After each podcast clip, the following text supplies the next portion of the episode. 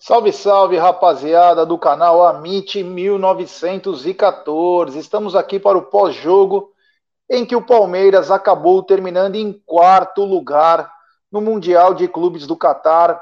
Perdeu nos pênaltis para o Al-Wali. É. E aqui ao meu lado ele, grande Leozinho Barbieri, do Infos Palestra no Twitter. Boa tarde, meu irmão. Boa tarde, Gé, galera do chat. Cara, é é até complicado falar é, depois da atuação, mas eu vou. Eu vou. Muita gente até não vai gostar do que eu vou falar, muita gente pode até me criticar do que eu vou falar, mas já tem gente falando é, que a Libertadores que o Palmeiras ganhou foi a mais fácil de todos os tempos, é, falando que ninguém presta, é, todos aqueles caras que foram exaltados semana passada, 12 dias atrás, hoje já não prestam mais.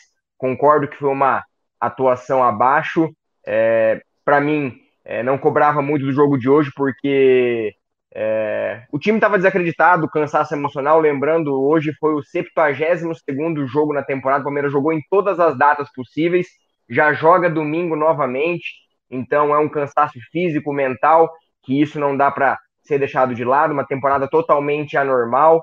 Claro, queríamos ganhar, a gente sabe que era uma oportunidade única, mas é, a diferença entre ninguém presta, todo mundo presta de 12 dias, eu já não concordo, e essa é a minha opinião. Triste, porém, é, não ter arrasado. Temos uma final da Copa do Brasil daqui 17 dias. É isso aí, vamos falar bastante disso agora, vamos falar bastante disso. Mas antes eu quero dar um boa tarde para o Newton Ponciano, para o Frank Jamaison, Jameson, não sei, o Emerson Rodrigues, o Paulo Iraque, o Eduardo Henrique, o Abraão dos Santos, o Matheus Oliveira, o João Flávio, o Lucas Henrique, uh, Paulo Irá, o Paulo já falou, Ademir Fracaroli, Newton Santos, João Flávio, Tiago Aguiar, o Tarsis Alvarenga, o Newton Santos, Lucas Henrique da Silva, a galera tá nervosa aqui, hein? Newton Santos, Antônio José da Silva, Lucas Henrique, José Norberto dos Santos, Huguinho Salvo Verde, Rafael Soares, Eduardo Franklin. Vou começar a ler um pouquinho da, das coisas, claro, pessoal sem muito palavrão, né? A Larissa Santos, ela tá dizendo, sou muito palmeirense, todos palmeirenses, é verdade, sabendo que o nosso time é fraco, ganhando a Libertadores uma baita de uma cagada. Olha, Larissa, com todo o respeito, se o Palmeiras é um time fraco, você imagina os outros, né? Você imagina o Santos, o Flamengo, o River Plate, o Boca Juniors, as merdas que eles são. Se o Palmeiras é fraco, esses times são merda. E que cagada, né? O Palmeiras teve mais de 13 jogos na Libertadores, foi uma cagada nos 13 jogos. Para, não, nem tanto ao céu, nem tanto à terra. Podemos falar do jogo de hoje? Beleza. Vamos falar que o time não foi bem, nós vamos esmiuçar sobre isso. Agora, falar que esse time é fraco, depois de tudo que aconteceu. O Leozinho acabou de passar o 77 jogo. Ninguém jogou mais que nós. Os caras viajaram. Calma, menos. Menos. Menos. Uh, o Manuel Pimentel. Palmeiras tem que contratar urgente um meio armador. Esses pés de rato só nos faz sofrer. O CBGB. Contratações urgentes. O Jesuíno. Time vergonhoso esse Palmeiras. Osman, Osman Filho. Vergonhoso. O David William, vergonha. Eduardo Franco, precisamos de um Lewandowski para ser time. Uh, só futebol, vergonha. Paulo Iraque, vergonha. Uh, só Gomes e o Everton Presta. William Albert. Uh, Josefa Rodrigues, boa tarde, uma vergonha. Lucas Paiva, hoje, hoje foi um dia de vergonha. Uh, Doralice Vicente, Palmeiras ridículo no Mundial. Eu concordo que foi mal, realmente. Foi mal mesmo. O que tem que falar tem, foi mal. O, Newton Santos, lixo, lixo. Oi. Uma questão, é, não sei se ninguém reparou. Claro, o Abel também demorou um pouco para mexer. Eu acho que ele entendeu que ele não tinha que desgastar as principais peças do Palmeiras, ele não confia em outras. Mas o Palmeiras não tinha atacantes no banco. O Palmeiras está com três desfalques: Wesley, Veron e Breno Lopes. As válvulas de escape do Palmeiras.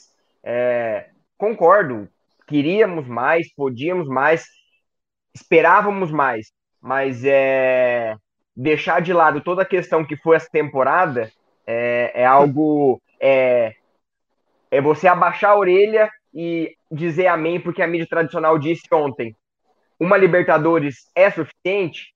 Foi o que eles perguntaram ontem naquela emissora do canal fechado. Para mim é uma Libertadores, um Paulista e uma final de Copa do Brasil. O Igor, o Igor Ranieri falou: defendam se quiserem, apresentação patética. Então, é, é saber interpretar o que eu estou falando. Falei que o Palmeiras foi muito mal. Foi ridículo o jogo do Palmeiras. Ponto. Concordo. Acabou. Acabou, foi mal. Mereceu perder? Mereceu se fuder? Mereceu. Agora, falar do ano do Palmeiras, vamos devolver então as cagadas, os títulos? Se foi tudo ruim assim, por que todo mundo comemorou? Falar que o Mundial foi mal, concordo. Tá certo. Foi mal mesmo. Foi ridículo. Nós vamos falar jogador por jogador. Meu, com total tranquilidade. Agora, falar que o ano, que o time é um lixo. Não, o Palmeiras foi mal. Foi mal e mereceu se fuder. Acabou. Acabou, cara. Não tem desculpa pro Abel, não tem desculpa pro time. Foi mal. Ah, o Abel não confia. Azar é o dele, caralho. Ninguém mandou ele botar aquele time. Colocasse os que ele não confiava, vai que o cara dava certo. Foi mal. Ponto. Agora, falar da, da temporada do Palmeiras aí já é um pouco exagero. Ninguém aqui vai passar pano para ninguém. Que nem um cara lá veio falar merda para mim no Twitter, falando assim: é, fala agora do Felipe Melo. O que, que eu falei do Felipe Melo? Inclusive, quem assistiu o pré-jogo falou.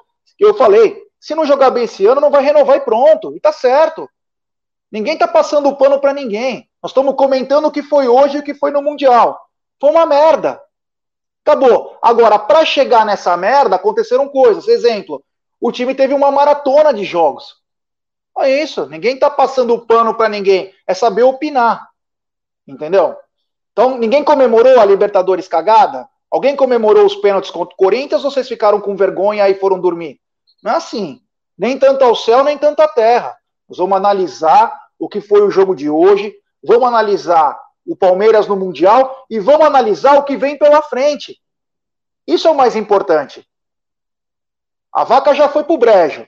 Agora nós temos que saber como tirar essa vaca do brejo e, e qual os métodos que tem que fazer para essa vaca sair do brejo. É só isso. Ninguém passa pano em ninguém, a gente fala o que a gente pensa, mas o, também o não precisa. Lembrando, fazendo um paralelo com a outra conquista de 99, o Palmeiras sofreu muito em 99. Muita gente não lembra. É, Palmeiras sofreu contra o River, perdeu de um, foi pouco lá na, na Argentina, perdeu de 1 a 0 do Cali, tomando sufoco, e todo mundo comemora, é história. Agora falar que ah, é lixo, é lixo, é, é, é, é todo mundo de cabeça quente. E, e lembrando, imagine como seria 99, porque o Palmeiras perdeu uma final de Paulista na semana da final da Libertadores. Imagina como seria. Não, não, e o Felipão colocou o time reserva, eu não vi ninguém reclamar. Imagina se tivesse rede social. O Palmeiras jogou com o time reserva, com garotos, Tadei, é, Paulo Assunção. Foram três expulsos nesse jogo, foi 3 a 0 o primeiro jogo. Para quem não lembra, lógico, né? Para quem não lembra, não vai saber. Quanto às pessoas que estão falando passapano, é saber é, diferenciar. Então, se, se as pessoas não sabem, dê dislike na live, fica mais fácil a interpretação. Nós estamos falando que o Palmeiras foi muito mal no Mundial, mereceu se fuder, ponto. Agora, falar que o Palmeiras tem sorte, porra, aí é uma leviandade absurda, né? Quer dizer, um time que ganha três títulos, tem mais um para disputar, e tem uma Recopa para disputar, tem sorte? Pô, se tem time tão bom aí, por que, que não ganhou esses títulos? Vamos com menos. Agora, vamos comentar então sobre o jogo. Palmeiras começou meio estranho hoje, né? Palmeiras começou para variar, o Palmeiras começou lento, um time sonolento, sem vontade. Aí a gente não sabe definir, o Leozinho, se é cansaço, se é se poupar.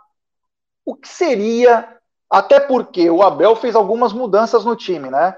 Ele trocou o Marcos Rocha pelo Mike, ele trocou o meio-campo, que todo mundo reclamava. Ah, porque o Danilo e o Rafael não foram tão bem. Eu, inclusive, defendi o Danilo. Falei, pô, o Danilo não pode sair desse time. Tirou o Danilo, ele colocou o Felipe Melo e o Patrick de Paula. Ele tirou o Gabriel Menino, que eu não gosto da posição que o Abel coloca o Gabriel Menino, trocou pelo William.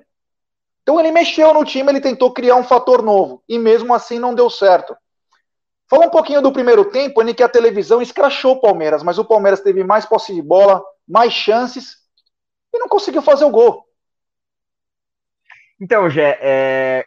o time do Abel, desde quando ele chegou, ele tentou ao máximo colocar o estilo dele. Eu, a gente até fala no Jagulizando algumas vezes, o Léo bate nessa tecla. Temos que pontuar uma coisa. O...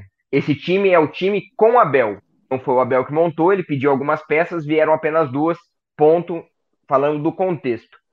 O time do Abel contra o Ceará, contra o River e contra os times onde o Palmeiras foi bem, Bragantino, América no segundo jogo, no segundo tempo, o Palmeiras desarmou muito na, no campo de ataque. E isso é necessário um jogo de intensidade.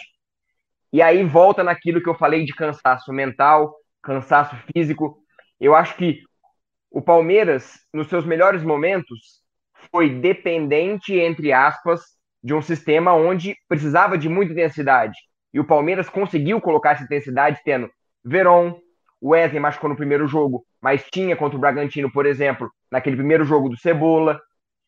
Tinha o, o Veron, Rony, todos jogadores de muita intensidade. E Luiz Adriano bem, Patrick de Paula bem. E o Palmeiras começou a passar por vários problemas. Surto de Covid, lesões. E isso foi minando o time, dando ao Abel, é, vamos dizer assim, é, dificuldade para montar o time e colocar o seu esquema preferido. Palmeiras, como eu disse, não tinha três pontas, então o Palmeiras fica um time muito previsível, não tendo a velocidade.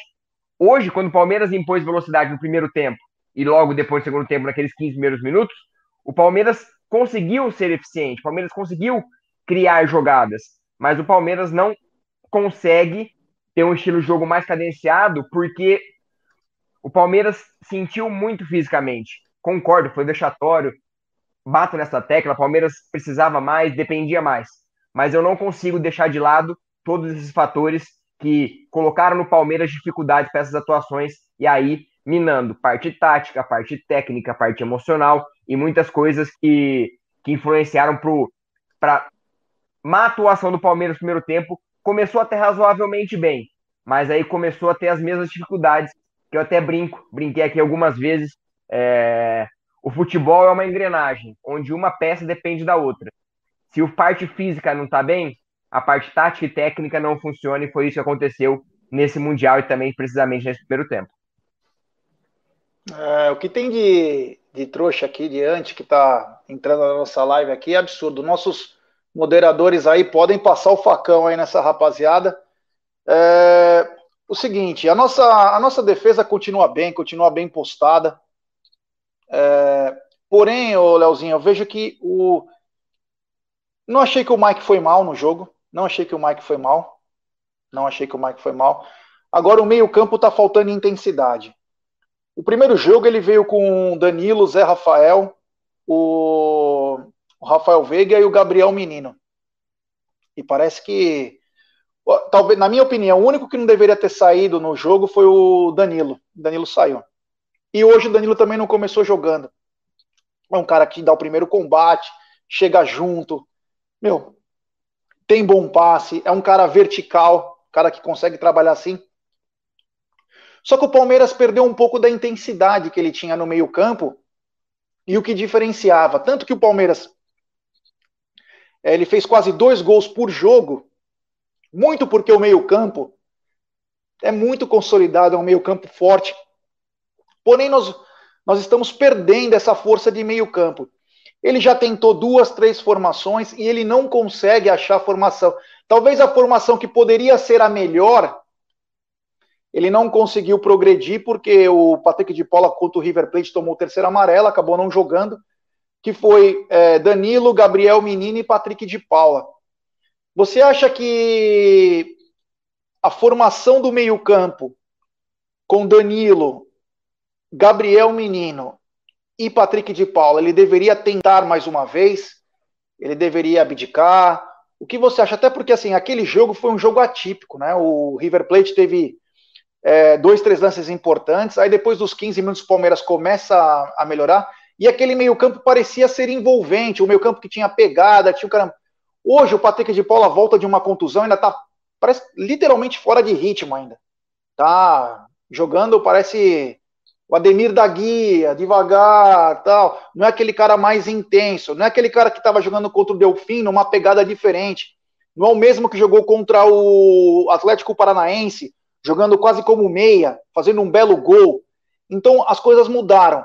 Mas mesmo assim, você ainda acredita que esse meio-campo é o melhor que nós temos, é, Danilo, Gabriel Menino e Patrick de Paula? Ou na tua concepção, o próprio Gabriel Menino já deveria ir para a lateral direita e temos que achar um novo jogador no meio? Jé, eu penso o seguinte: o, o melhor time que o Palmeiras tem, e o Abel encontrou esse time, foi com Danilo, Patrick de Paulo e Gabriel Menino. Só que aconteceram muitas coisas entre o jogo do River e esse Mundial. É, o Patrick de Paula se machucou, voltando de lesão, é, sentindo alguns problemas físicos. O Scarpa falhando na volta contra o River, contra o Ceará. Então, o Abel perdeu a total confiança nele. Muitos aqui não gostariam de ter o Scarpa em campo. Então, o Abel, por esses motivos, acabou não escalando mais. Palmeiras perdeu Wesley Rony e não podia atuar com o Breno Lopes. Então, automaticamente, ele teve que jogar o menino para a ponta direita, que é o único que conseguia fazer aquela função bem feita. O William não rende bem, então, eu acho que essa formação só não se repetiu sendo a melhor porque não tivemos a oportunidade, por conta de alguns fatores, de repetir. A gente teve o Luiz Adriano machucado em alguns momentos, teve que colocar o William centroavante ou o Rony de centroavante. O Rony se machucou, ficou três, quatro jogos fora.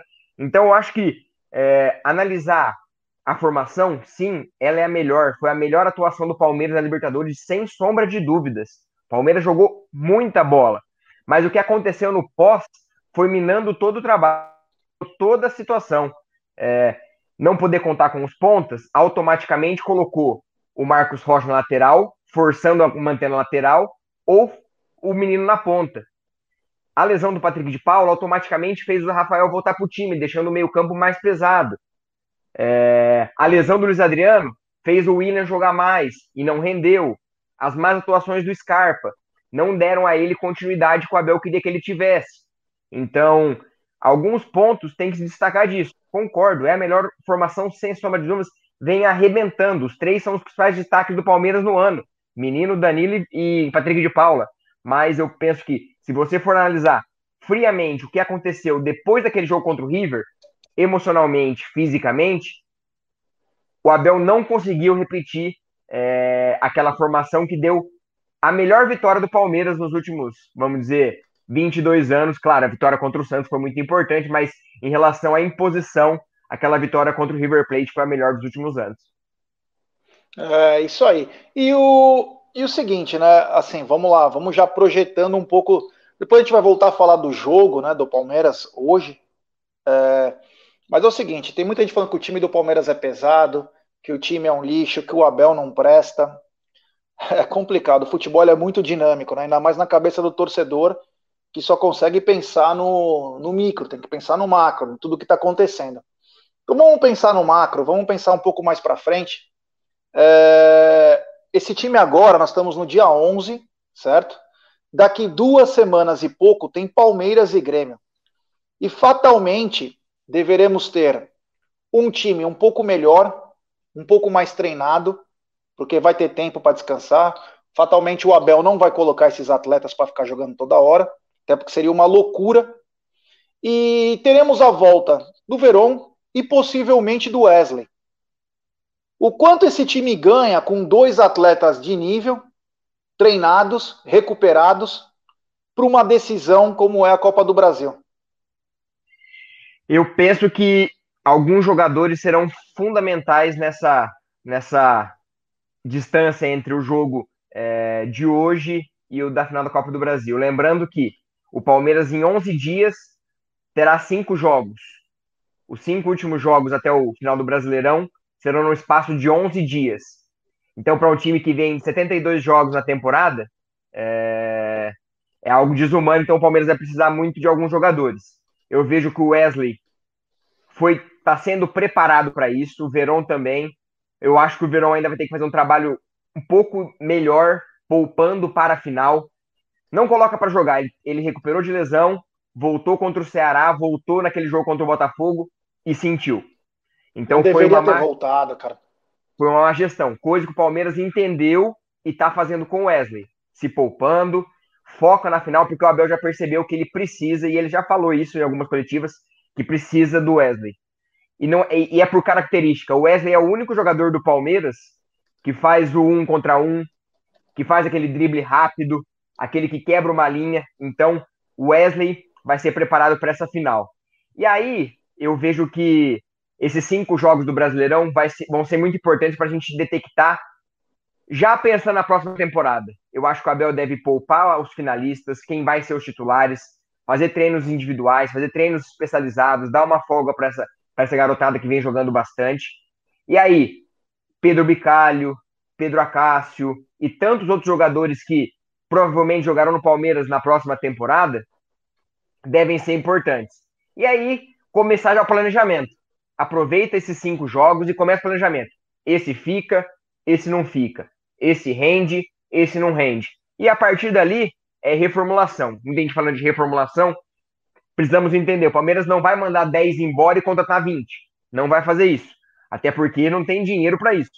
Mas é, é pensar que esses cinco jogos serão importantíssimos para recuperar quem precisa para a final da Copa do Brasil e pensar na próxima temporada que vai ser muito importante.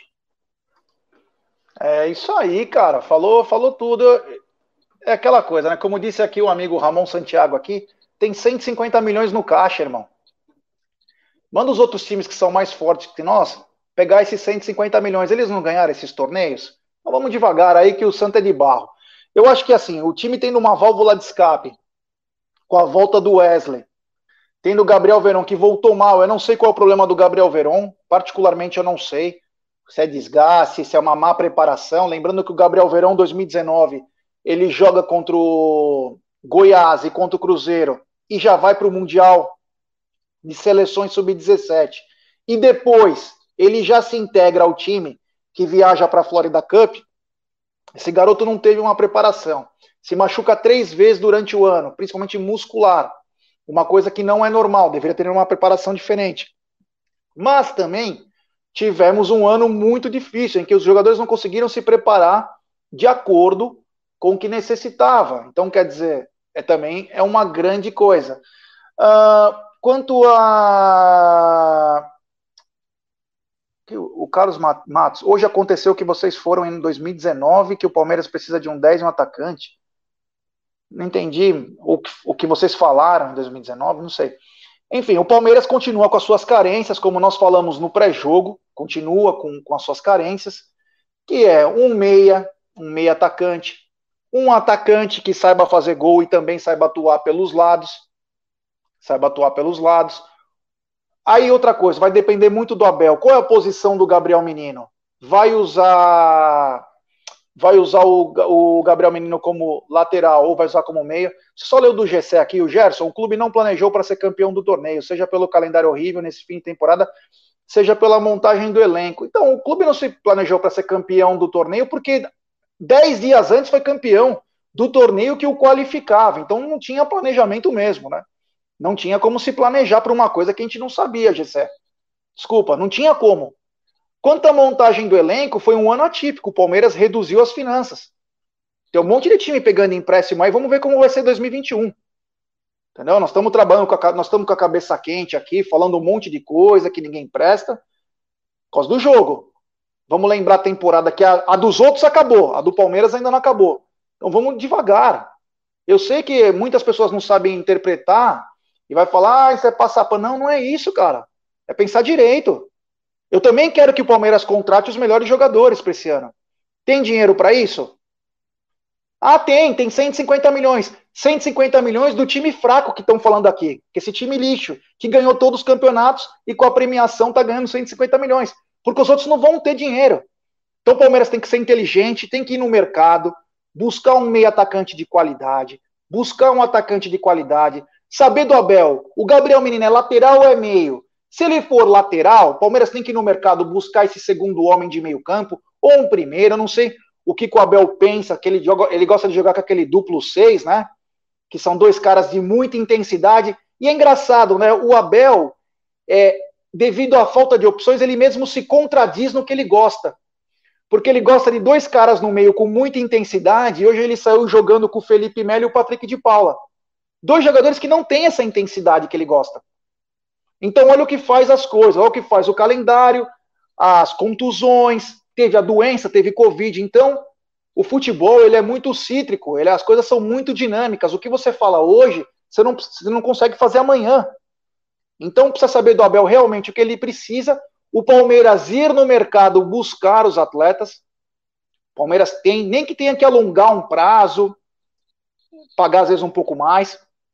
Tentar, tra tentar trabalhar no mercado, na minha concepção, as saídas do Lucas Lima, do próprio Gustavo Scarpa, que eu não vejo. Desculpa, viu, Leozinho? Sei que você é clone dele. eu sei que você é clone dele. É... Mas, assim, Gustavo Scarpa também não é um cara que, de transpiração. Vejo que um dos laterais direito tem que sair, até para oxigenar o elenco. Precisamos de um cara novo. De preferência gringo de preferência gringo. É, outra coisa, como eu disse no pré-jogo, tem dois jogadores em fim de contrato, que é o William Bigode e o Felipe Melo. Vamos ver o que o Palmeiras vai fazer. Já disse que renovação por gratidão não existe. Se os caras tiverem uma temporada perfeita em 2021, beleza. Se não, meu irmão, vida que segue. Só falar um negócio. Oi. É, para ser quarto no Mundial, eu sei que muita gente vai continuar falando que eu tô passando pano e podem falar o que vocês quiserem. E se quiser seguir no Instagram, segue lá em Palestra. Mas para ser quarto no Mundial, precisa ser o primeiro da América. Se o Palmeiras continuar nos próximos dois anos sendo quarto do Mundial, mas sendo campeão da América, é nós. É, mas é verdade. Isso é verdade. Então, quer dizer. Uh... Então, o Palmeiras não, não, não é que precisa passar por uma reformulação, mas alguns pontos precisam ser melhor reavaliados, né? O que o Palmeiras pretende. Você não pode simplesmente só rescindir o contrato de um atleta. Viu, pessoal? Você tem que pagar o cara. Em tempos que ninguém tem dinheiro é é muito complicado. O mesmo cara que pede que o Palmeiras contrate é o mesmo que pede para o Lucas Lima vazar. O Lucas Lima tem mais dois anos de contrato, quase é, 25 milhões para receber. Se você tiver que mandar o cara embora agora, você vai ter que pagar 12. Porra, beleza, né? 12 milhões, paga o cara, o cara vai embora. Mas não é tão simples assim. Você precisa ter esse dinheiro para você poder liberar, você vai se descapitalizar. Não é tão simples. Fala aí, Leozinho, você quer falar alguma coisa? E será que, por exemplo, o Ramires aceitou rescindir sem ganhar nada? Ele viu que ele não estava rendendo, rescindiu, beleza, não, não vou receber nada. Será que alguns jogadores que então, todo mundo está pedindo para rescindir vão aceitar não receber nada? Então, é, muita gente, por, ah, que não vende o Lucas Lima? É um milhão de salário. Quem quer o Lucas Lima? É isso aí, é isso aí. É difícil você vender um cara que até o seu técnico te deu todas as chances do mundo, o cara não aproveitou e o cara não foi usado. O cara não foi usado. Onde ele poderia. Eu acho que isso até cria uma saia justa, uma boa saia justa, que começa a evidenciar o seguinte: teve 10 substituições em dois jogos, fora começar a sair jogando. E o cara foi preterido. Então, isso aí, poderemos até ter novidade quanto a isso, né? Poderemos até ter, é, ter novidade.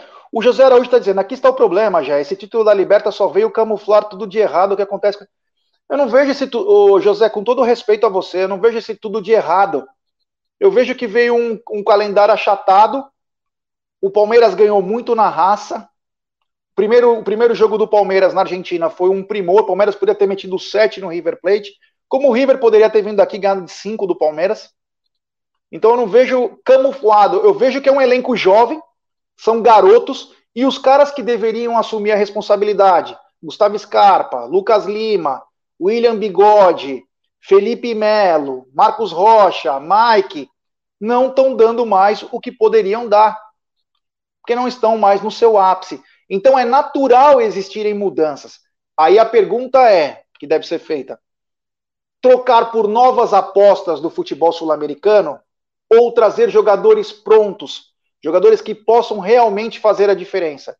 Na minha concepção, o meio termo, achar um cara que possa ter um mercado futuro, mas que já é uma realidade no futebol sul-americano.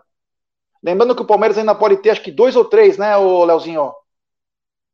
O quê? Para jogar. Eu... O número sim, é ilimitado, mas para jogar acho que sim. dois ou três agora. Cinco. É, nós temos o quê? O Gustavo Gomes e o Matias Vinha. E o Kusevich, né? Que provavelmente eu acho que vai ser titular na próxima. É. Então teremos ainda a, o, a subida de, na minha opinião, a subida de qualidade, a, com um pouco mais de ritmo do Kusevich, que na minha opinião também deve assumir a posição de zagueiro. É um cara muito promissor. E aí ficaria pelo menos duas, pelo menos duas vagas de estrangeiro no time titular. Lembrando que é ilimitado. Lembrando que o Angulo pode voltar também. Então temos algumas situações aí no meio, algumas situações aí no meio que vão acontecer. O Palmeiras deve voltar, acredito que amanhã, mesmo do, do Catar, e já começa a preparação para domingo, 18 e 15, no Allianz Parque contra o Fortaleza. Eu, particularmente, gostaria de ver um time totalmente diferente do que jogou esses dois jogos. Uma para os caras des descansar. Oi. Ô, Jé, eu, tem, tem muita gente falando também, é, vou pegar alguns comentários que eu tô vendo no Twitter. É, ah, quero ver esse time contra o Grêmio. Quando o Palmeiras enfrentou o Libertar, quero ver esse time contra o River. Foi lá e passou. Quero ver esse time contra o Santos. Foi lá e foi campeão. Então calma, galera. Um jogo não define os próximos. A gente sabe que foi uma atuação ruim, mas ainda tem muita coisa importante. E só um ponto, ah, mas essa Libertadores é, a, é mais fácil. Daqui 10, 15 anos, quando eu for levar meu filho no Allianz Parque, mostrar a sala de troféus, provavelmente vai sair em breve. Eu não vou falar para nós, nós fomos campeão em 2020, mas é porque foi sofrido, porque foi sorte, porque enfrentamos. Palmeiras foi campeão, foi bicampeão. A temporada foi boa. Quando eu ver a taça do Paulistão, eu não vou achar, ah, isso, aquilo. Foi campeão em cima do Corinthians, com o Patrick de Paula batendo pênalti em cima do Cássio. Então, estamos de cabeça quente. É uma coisa dolorosa perder, todos sabem. Ainda mais essa circunstância como foi. Mas analisa a temporada. Eu vou falar, ah, o Palmeiras foi campeão na temporada mais difícil de ser campeão por conta de uma pandemia. A única temporada que existiu a pandemia. O Palmeiras hoje é o time que mais jogou desde 1962, a maior sequência de jogos. Nenhum time desde 62 jogou mais que o Palmeiras numa temporada. Então, analisem, é difícil, perdemos, mas nós fomos campeões na temporada onde perdemos 200 milhões de arrecadação sem torcida, tivemos que trocar um técnico no meio do caminho, subimos 13 meninos da base, mandamos um monte de pé de rato embora e o Palmeiras foi bicampeão. Foi paulista, foi campeão da Libertadores e pode ser da Copa do Brasil. Calma. Vamos ser campeões da Copa do Brasil e ainda vai ter muita alegria com o Abel Ferreira. Mas calma dói a derrota, dói a posição, que ficamos no Mundial, mas calma. O Tony Mouta mandou para mim, Gerson, você é contraditório. Você diz que, que nós temos que exaltar o elenco, mas dizem que alguns jogadores devem sair. Então, Tony, deixa eu te explicar então para você entender melhor. Quando eu digo que tem que exaltar o elenco, porque talvez essa temporada só perca para 72 e 51, com uma temporada mais vitoriosa do Palmeiras em sua história. Ponto. Quando eu digo que tem que sair alguns jogadores, são jogadores que não estão na sua plenitude, que têm salários altos e já não estão agregando tanto. Qual foi a contradição que eu falei? No fim da temporada. Agora, se aparecer uma proposta para o Lucas Lima hoje, como dizem que tem uma especulação da Liga Americana, se tem uma proposta pelo Gustavo Scarpa do Japão, que eles sejam felizes. É isso. Agora, não podemos é, exaltar a melhor temporada, a terceira melhor temporada da nossa história. Agora, eu não posso ficar chorando de joelho falando, William Bigode, muito obrigado por tudo, eu te amo. O William foi importante, o momento do William hoje não é bom. Mesmo eu gostando do William, puta cara legal, bacana, caráter, não está bem. Não está bem, é vida que segue. A obrigação do Palmeiras é tratar seus funcionários bem e pagar em dia. Ponto. A função do jogador é fazer o máximo que pode para obter sucesso no clube. Tem uma hora que esses ciclos terminam. É natural. Eu não vou deixar de respeitar os caras por isso. Vai estar sempre na história aquele lance que o William cruza para o Davidson fazer o gol e o William tem rompimento dos ligamentos. Mas é vida que segue. Por isso que tem que exaltar o elenco pela temporada e tem alguns jogadores que não conseguem mais render o que renderia. O Enisaldo Filho está dizendo, terminar a temporada com quase 80 jogos, sendo que é quase dois anos de Europa. Olha o absurdo. Na Europa, os caras jogam 40, 50 jogos numa temporada. O Palmeiras está jogando 80 jogos. É muita coisa. Isso não é passar pano, isso são fatos, pessoal. Você entendeu? Isso são fatos. Então, eu quis dizer só para você entender, Tony, a diferença entre exaltar o elenco e não é que pedir para sair, é que ciclos se acabam. Ciclos se acabam. E, e já Fala lembrando aí, que esse ano não vai ter pré-temporada. A pré-temporada vai ter que acontecer no meio do Paulista. O Palmeiras termina a temporada dia 7 de março, o Paulista começa dia 28 de fevereiro. Então o Palmeiras vai estar numa final de Copa do Brasil de 2020, no Paulistão de 21. Ou o Palmeiras é? se planeja nesses cinco jogos que faltam, que aí exalta o elenco pela conquista, exalta o elenco pela final da Copa do Brasil, que vai acontecer, mas planeja. Porque esse é o ponto importante. Não vai ter pré-temporada. O Palmeiras vai acabar uma Copa do Brasil com o Paulista correndo. Ou dá descanso para todo mundo e deixa todo mundo descansar e joga o Paulistão com Amador, Sub-23, Sub-20, quem der. E aí a torcida respeita, porque daqui a pouquinho vai ter muita gente lá no Paulistão. Ah, perdeu pro, pro, pro Guarani. Ah, mas perdeu pro Guarani. Mas não teve pré-temporada. Então é, a torcida tem que se conscientizar que até o final de 2021 vai ser essa loucura. Vamos jogar Paulistão jogando Copa do Brasil. Então, temos que planejar esses cinco jogos, vão ser muito importantes. Se perder para São Paulo, se perder para Atlético Mineiro, se perder para Curitiba, se perder para Fortaleza, beleza. Vamos entender o contexto. Se perder colocando garotada da base, galera em transição, gente voltando de lesão, gente que não rende mais para provar que não rende mais o Abel mandar embora, beleza, é o planejamento sendo feito e vai ser muito importante cinco jogos para o Palmeiras entender qual vai ser a real importância de cada jogador na próxima temporada. Ô, Leozinho, você sabe que é o seguinte, né? Nós não temos uma vida ganha que nem dos jogadores, né? Então, eu queria dar uma dica para a rapaziada do projeto Educa Brasil. São mais de 200 cursos de pós-graduação com mensalidades a partir de 64 reais. É, garotinha, nas áreas de educação, negócios, jurídica, saúde pública, ambiental, engenharia e tecnologia. É. Inicie sua pós-graduação e pague a primeira mensalidade somente no mês que vem. Acesse www.projetoeducabrasil.com. Nós não temos uma vida ganha, né, Leozinho? Tem que tentar melhorar sempre, né? Com certeza. é, é, garotinha. É, o Merchan, é claro. Os caras ganham muito dinheiro. Nós estamos aqui só comentando nós temos um humilde canalzinho do Palmeiras que trabalha com opiniões. Então, galera, como nós não temos nada a ganho, não tem rescisão de contrato, então nós temos que trabalhar. o seguinte, Leozinho, é, agora o Palmeiras deve voltar e já pensando na preparação.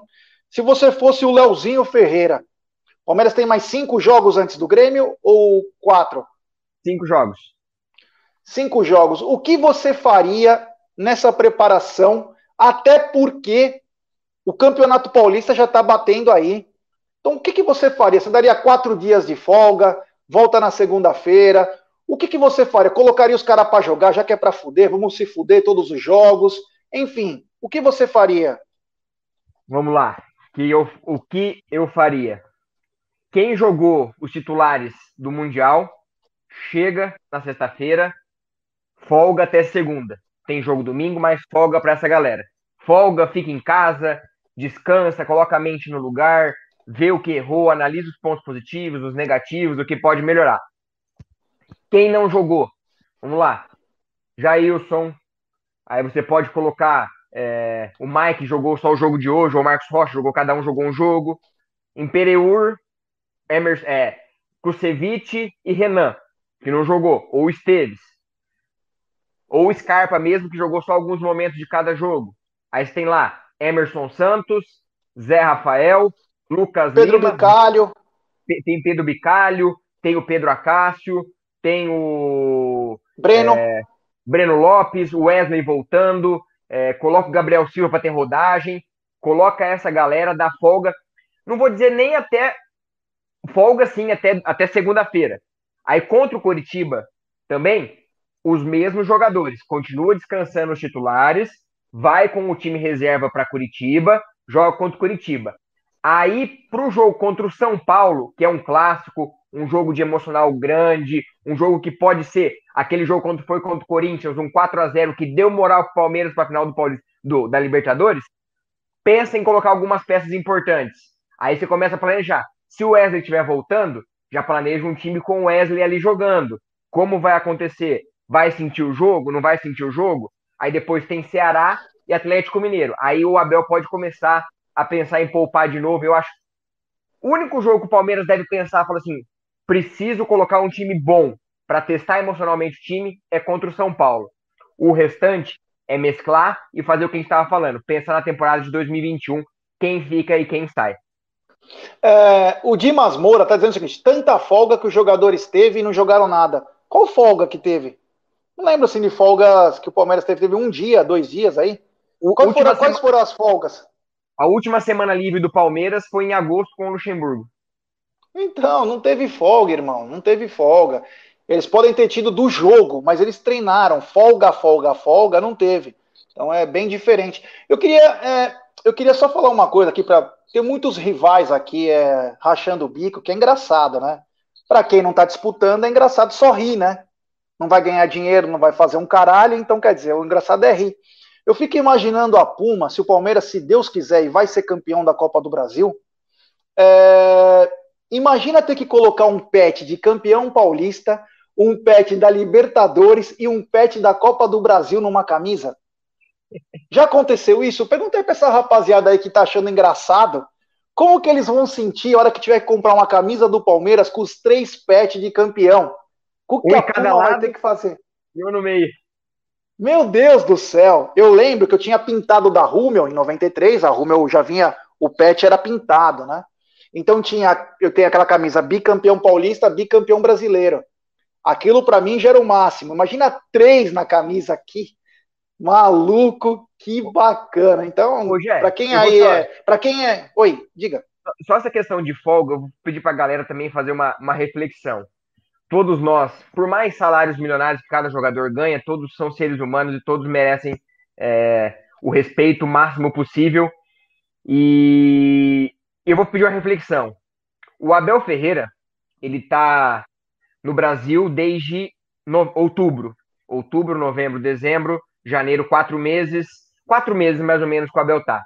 Ele estava na Grécia, longe de Portugal também, vivendo uma pandemia, um momento difícil.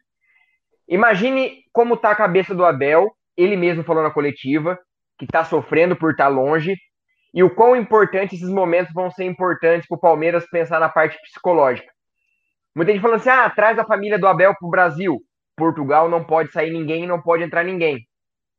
Então, essas questões, muita gente falando da parte emocional, ah, mas eles ganham muito. Concordo, ganham bastante. O Palmeiras paga bem, paga certinho, como outro time não paga ninguém. Estão devendo, pegando empréstimo. Mas pensa a parte emocional do Palmeiras, a parte emocional dos atletas. Muitos nem viram suas famílias depois da conquista da Libertadores.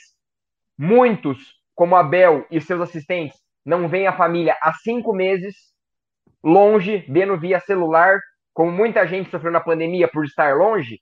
Eles estão vivendo isso em outro país, outra cultura, é um choque de realidade.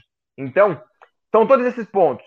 A gente, repito, não estamos passando pano, a gente sabe que foi vergonhoso, a gente sabe que poderia mais, mas reconhecer que a temporada foi muito boa, contando todas as dificuldades, também é uma de hombridade muito grande. É, o Marcos Kid falou uma coisa. Vamos debater o que ele falou aqui. Ó. Quer jogar menos? Abre mão de alguma competição, ué. Quer ganhar todas e depois reclamar que tem muito jogo? Aí não dá, né? Então, Marcos, é o seguinte: o Palmeiras teve que colocar alguns atletas porque não tinha elenco para jogar. Não foi porque o Palmeiras quis necessariamente. O Palmeiras teve que jogar com alguns jogadores porque não tinha elenco. Aí o que aconteceu? Teve uma redução na minutagem dos atletas. Exemplo, se um jogador jogava 60 minutos um jogo, jogava 30 o outro. Para tentar ter numa semana, porque às vezes o Palmeiras tinha três jogos numa semana, 90 minutos jogado. Isso que aconteceu. Quanto a, a quer ganhar tudo, não. É só o brasileiro que tem é, os jogos a, a rodada. O resto foi mata-mata. Palmeiras foi passando de fase. Esse é o primeiro mata-mata que o Palmeiras acabou se dando mal. Então não é que o Palmeiras é, quer ganhar todas, é que foi passando. Foi passando de fase. Agora, o brasileiro, a partir de agora, não se torna mais aquela prioridade absurda. O brasileiro vai servir de preparação. Por quê? Porque os caras vão chegar cansados, os caras vão poder agora treinar, vão ter uns 10 dias para poder treinar decentemente. Pelo menos o jogo contra o São Paulo tem que jogar com o time completo. Uma questão de honra, jogar com os caras com o time completo para vencer lá dentro. Então é isso que, que, que vale, cara. Quanto a, redução é porque não tinha mais elenco. Vamos lembrar que desde o começo o Palmeiras estava sem elenco. O Palmeiras enfrentou o vice-campeão da Libertadores na Vila Belmiro com o time inteiro reserva. Nem o técnico estava lá. E o Palmeiras empatou 2 a 2 Então, quer dizer, é, não é que o Palmeiras quer, é porque foi como aconteceu. Agora, vamos pensar num. Esse, esse ano não vai dar para fazer isso. Mas vamos pensar num cenário de campeonatos normais, em que jogam no máximo duas vezes por semana Aí tá tranquilo os caras jogarem. Tá mais tranquilo. Não como o Palmeiras estava fazendo, achatado, sem poder treinar, sem fazer nada. Você entendeu? Só para entender a mecânica. Não é assim tão simples. Nós estamos aqui no Brasil e nós vamos para o nosso trabalho, vai voltar. O cara tem que voltar de outro país, passar e depois viajar, ir para outro estado, voltar, mudar, ir para outro país, voltar. Não é assim tão simples. Ah, mas eles ganham muito dinheiro. E aí, como disse um amigo aí, Marcelo, ah, mas eles estão num hotel de 10 estrelas. Tudo bem. Mas eles são seres humanos igual nós. A única diferença é que eles ganham bem. É isso, mas o cansaço, a, meu, não é simples. O, o fuso horário, todos os problemas que tem. Fala também um pouquinho sobre essa maratona, que a maratona, Leozinho, não é só de jogos, é a maratona de logística. Você precisa achar voos, tem que voltar, tem que fazer. Fala um pouquinho disso. V vamos, vamos ver o cenário do Palmeiras até domingo. Palmeiras jogou hoje, Qatar é, tá uma temperatura amena, beleza. Aí eles vão sair 16 horas de avião. Você 16 horas no avião. Beleza. Desgastante. Todo mundo que viaja sabe que é desgastante, mesmo se você viaja numa condição boa. É desgastante. Vão Vai chegar, chegar no na... sábado. Eles vão chegar aqui no sábado, é. No sábado. No sábado tem que ir pra Fortaleza. Porque domingo tem Palmeiras e. Não, é no Allianz, é no Allianz, desculpa. É no Allianz. Tem que viajar na, na segunda-feira, tem que viajar pra, pra, aqui pro Paraná mas joga no Allianz. Então chega no sábado, não tem treino, não tem treino, e domingo à tarde tem que jogar. Aí depois disso, na quarta-feira, ou na quinta-feira, não me lembro, acho que na quarta-feira, enfrenta o Coritiba. Aí, dois dias depois, dois dias, tem o jogo contra São Paulo, 48 horas. Pensa é, o desgaste de isso tem. Claro, concordo, muita gente falando. Ganha bem, ganha, mas repito, são seres humanos, jogaram 72 jogos na temporada, pandemia, 22 jogadores do elenco pegou, pegaram a doença, 22, e está mais que provado que essa doença só não acontece na hora, tem muitas sequelas que acontecem, muita gente sofrendo com as sequelas. Imagina um jogador de alto nível sofrendo com isso. Então, é muito complicado, muito complicado mesmo. E a gente é, entende a, a, frustração da torcida e, e, repito, é compreensível, mas não deixem de lembrar o que foi essa temporada mágica do Palmeiras e pode ser ainda mais mágica. E outro ponto, estamos falando do Paulista, Palmeiras tem que poupar uma galera. Só que lembrando, só pode inscrever sete atletas por jogo da base, não pode poupar todo mundo. Então o Palmeiras não vai ter pré-temporada para o 2021. É, então, e até porque eu até expliquei no pré-jogo, é, os quatro grandes paulistas têm um contrato com a Globo que eles têm que colocar os melhores atletas, né? Talvez tenha alguma diferença, porque agora vai aumentar o número de inscritos para o Paulista. E o Palmeiras, não que vai ter alguma mãozinha, mas o Palmeiras deve ter algum tipo de relaxo pelo simples fato que não acabou a temporada. Então não tem como os caras é, jogarem todos. Então o Palmeiras deve ter esse problema, até porque também tem a Recopa, tem a Recopa, dia 7 dia 14, contra o Defensa e Justiça, 14 de abril. Então, quer dizer, é complicado, né? O Hoje Daniel é... Guimarães. Oi. Só, só um, para não passar que passou aqui para mim, eu, eu, eu vou responder, porque a gente já falou isso, mas eu vou responder. O Tiagão falou assim: ó, todos os times foram para o Mundial, passaram por pandemia, concordo, e sequência de jogos. Vou falar.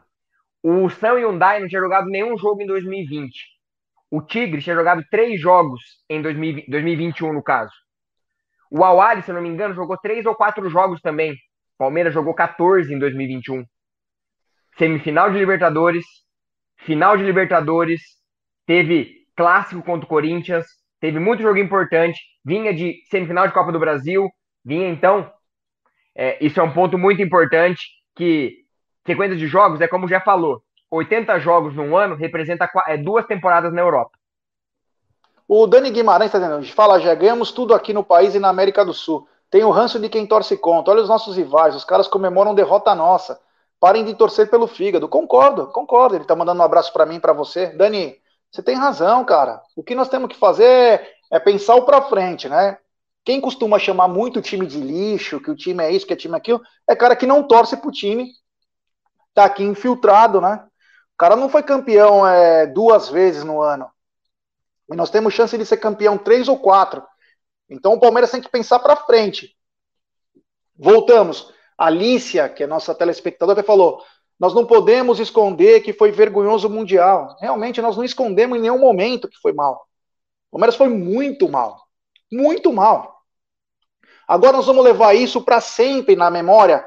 O Palmeiras foi muito mal no Mundial, então o Palmeiras não pode ganhar mais nada, hein? Porque foi mal. O que nós temos que pensar é para frente.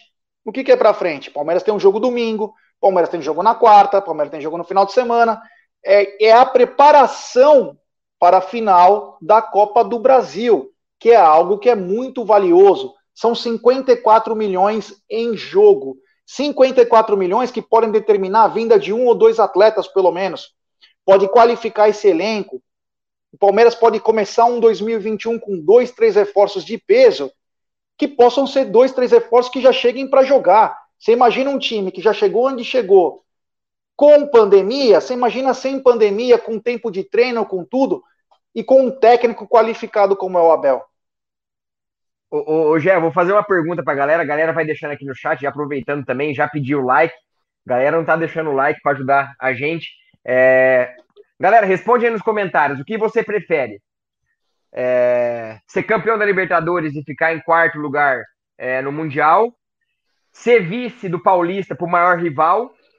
Ser vice da Libertadores é, para um rival ou ficar 12 anos sem ganhar título? Quero que vocês respondam nos comentários o, que, que vocês preferem nesse momento. É, muita gente falando. aqui as pessoas devem ter algum problema de interpretação de texto. Um, o Júnior Sepp está dizendo: esse canal só passa pano. Como não foi vergonhoso? Nós acabamos de falar que foi vergonhoso. Cara, vamos prestar atenção também na live, né? A gente tá falando que o Mundial foi vergonhoso. Acabou. Agora vamos pensar para frente ou não? que nós vamos ficar pensando agora só na vergonha ou vamos pensar em ganhar o título da Copa do Brasil? Caralho! Parece que as pessoas às vezes não entendem, meu. Ou, ou se fazem de desentendido. Que isso, pessoal? Cabeça erguida, porra. Acabamos de ser bicampeão da Libertadores, caralho. Nego vai ficar se remoendo agora? Perdeu, perdeu. Eu vivi 99 na pele, fui em todos os jogos do Palmeiras. Perdeu, perdeu também numa falha de goleiro, o juiz roubou um gol do Alex que não estava impedido e o mundo não acabou. O nós temos que continuar. O maior é, nós temos que continuar. Na questão de passar pano, já passou. Já passou, cara. Vai fazer o que agora? Vamos botar todos os jogadores na lata de lixo e contrata. Beleza, então todo mundo paga avante, paga 100 pau de avante, vai em todos os jogos, mesmo com a pandemia, não sei como vai entrar. Pô, não é assim tão simples. Vamos ter um pouquinho de racionalidade. O, o, o, o por que existe o, o canal? O canal existe para criar esse contraponto, para a gente ter uma conversa de nível. Quer ver merda? Vai lá no Neto, caralho. Nós estamos tentando, nós somos um canal de clube de futebol, do Palmeiras. Nós estamos criando um contraponto, conversando o futuro do time, o futuro do clube. Se é só para falar que é lixo, mano, não vai, não vai dar certo isso aqui. Você entendeu? Temos que ter um pouco de respeito e tentar pensar no futuro do nosso time, que isso é importante. Fala aí, Leozinho. O, Gé, o José Norberto falou assim: pelo orçamento foi uma vergonha. Orçamento, Palmeiras contratou dois jogadores na temporada, pagando, né? Três: Kusevich, Rony e Vinha. Um foi o melhor da Libertadores, o outro foi o melhor lateral esquerdo da Libertadores, o Kusevich vem para a próxima temporada. Se o nosso orçamento foi uma vergonha, imagina o do Flamengo, que pagou 90 e poucos milhões do Gabigol, 90 e poucos milhões do Pedro, Thiago Maia e um monte de jogador, 40 e pouco no Michael e não ganhou nada. Sim. A gente colocou 12 meninos e o Palmeiras pode lucrar com esses meninos principais. Veron, Patrick de Paula, Danilo e Gabriel Menino, mais de 500 milhões de reais com esses meninos. Se muita gente Absurdo. não sabe, tem, tem sondagem de time europeus pelo Matias Vinha de 18 milhões de euros. Real Madrid estuda contratar o Vinha na próxima temporada para ser o substituto do Marcelo por 18 milhões de euros, uma possível proposta. Então, olha o que foi essa temporada. Aspecto esportivo, aspecto econômico, numa pandemia que nunca se viu no mundo. Então, cabeça no lugar, foi sofrido, foi horrível perder do jeito que foi. Queríamos chegar na final contra o Bayern, mas calma, podemos ganhar três títulos na temporada. Quatro, né? Com a Florida Cup e provavelmente Recopa, cinco títulos. É, é isso aí, né? Enquanto o Zé Povinho aí ficam dando risada, principalmente que não ganhou um caralho esse ano, tem uns que não ganharam nem a Copa Mickey em cima de nós. Nem a Copa Mickey, que era tão simples, não conseguiram ganhar. É, Paulistão passaram vergonha. Perderam no Brasileiro os dois jogos, com direito a passeio. Torcem cada dia para um time. Um dia eles foram Libertar, outro dia eles foram River Plate, outro dia eles foram Santos, outro dia eles foram Tigres, outro dia eles são Al e eles dizem que vivem daquilo, né? Então, cara, menos, menos, menos que o Santo é que o Santo é de barro, cara. Então, Leozinho, é o seguinte, agora vamos mudar um pouco o, o rumo da nossa prosa aí. É, vamos pensar no futuro do Palmeiras em atletas. Você já falou que você gostaria de ver um meia, um meia atacante, um atacante. Qual estilo de atacante você acha que hoje deveria chegar e jogar no Palmeiras? O mesmo estilo do Luiz Adriano, com um físico melhor. O Luiz Adriano, para mim, é craque. Não vou criticar o físico dele. Até aí a gente volta naquilo que ele falou. O Luiz Adriano vinha de 30 e poucos jogos por temporada na Europa. Hoje está fazendo 80 jogos, vamos dizer assim. Ficou machucado um tempo, sofre mesmo. Mas é mais ou menos é, um atacante como o Luiz Adriano, mas com mais intensidade. Às vezes, quando o Abel precisou mexer no time para manter a característica que o Luiz Adriano dá no time, ele não conseguiu porque o William não tinha esse papel. E lembrando que o Palmeiras paga por um, por um custo alto de 63 milhões, dois atacantes encostados, um na Colômbia e um na Espanha. Então o Palmeiras sofre de planejamentos errados anteriormente, mas para mim o atacante tinha que ser igual o Luiz Adriano, e o Palmeiras monitora muito bem o atacante da MLS, do New York City, o Castelhanos, ele é sub-23 da Argentina, é considerado uma boa revelação e tem tudo para ser reforço do Palmeiras e ser um jogador muito importante na mão do, na mão do Abel. Ô, ô Leozinho, me fala uma coisa, eu não pude acompanhar porque já estava preparando a live para agora no pós-jogo e parece que entrevistaram o Felipe Melo e ele disse o seguinte: a gente faz o que a gente treina. Você acha que o. Você, aí o, quem, quem, quem mandou isso foi o Gui, né? O Blauer Gui. Ele tá, você acha que o Gui tentou fritar alguém nessa. O, o Felipe Melo tentou fritar alguém? Ou ele pode ser um da barca da debandada, tá dizendo o Gui? Eu acho que ele pode ser um da barca da, debanda, da debandada, mas eu acho que ele não, ele não, ele não saiu atirando, criticando alguém. Você viu isso? Vi, vi, vi, vi. Tava assistindo no momento que ele falou. Eu só só entendi que foi perguntado por que o Palmeiras não rendeu e ele falou que o Palmeiras jogou como treina e o estilo não deu certo, acabou não dando certo. Pode, alguém pode entender que foi uma crítica, como alguns outros já estão noticiando que o Felipe Melo está é, minando o trabalho, mas eu não entendo que foi assim. Ele só falou que o Palmeiras jogou como treinou, mas acabou não dando certo dentro de campo. Simples, reconheceu que não deu certo. É, tomara que isso seja apenas um. Ele falou: ó, treinamos isso e não deu certo. Não, e não como desabafo, não querendo jogar para a torcida, até porque é feio da parte do Felipe Melo, um cara que veio de uma contusão, e o Abel sempre o teve como até como um assistente fora de campo. Se ele falou na intenção de que, olha, treinamos assim, infelizmente não deu certo, acabou. Se ele, trein... Se ele falou com uma outra, com outro pensamento, aí é uma coisa já triste de um cara que até agora está fazendo parte de um negócio. Outra coisa que eu ia te perguntar, Leozinho, você falou do Castelhanos, né? Que pode ser um cara que. É, o Marada, que também acompanha muito é, futebol sul-americano, mundial, gosta de futebol assim como você. Eu não, eu às vezes acompanho alguma coisa, mas não acompanho com essa vontade, esse tesão que vocês têm. É, ele falou que o, o futebol do Castelhanos lembra, não a pessoa, o atleta em si, mas lembra muito o Agüero, de tanto fazer gol como também poder cair pelos lados. É isso mesmo? Isso, isso. Ele não é aquele, ele é um centroavante de ofício, mas não é um centroavante é, paradão. Ele é aquele centroavante que, se puder, roda toda a área e é o que muito que o Agüero faz. Até o Guardiola no City faz muita a dupla é, Gabriel Jesus e Agüero, eles se movimentando, trocando de posição. E eu penso que pode ser uma coisa, o Abel pensando num 4-4-2 com o Luiz Adriano e, e o Castelhano jogando junto, eles se alternando entre área e fora da área para poder dar uma amplitude maior para o time. É isso mesmo que eu ia te perguntar. Os dois podem jogar juntos? Podem, e como podem. seria se pudessem jogar juntos? Eu imagino que a partir da próxima temporada, se tiver tempo para treinar uma pré-temporada bem feita, que é o que o Palmeiras está planejando, tentando colocar no Paulista um time alternativo para dar esse descanso aos jogadores, o Abel vai querer de qualquer, de qualquer jeito, entre aspas, montar um time com três zagueiros. Por quê?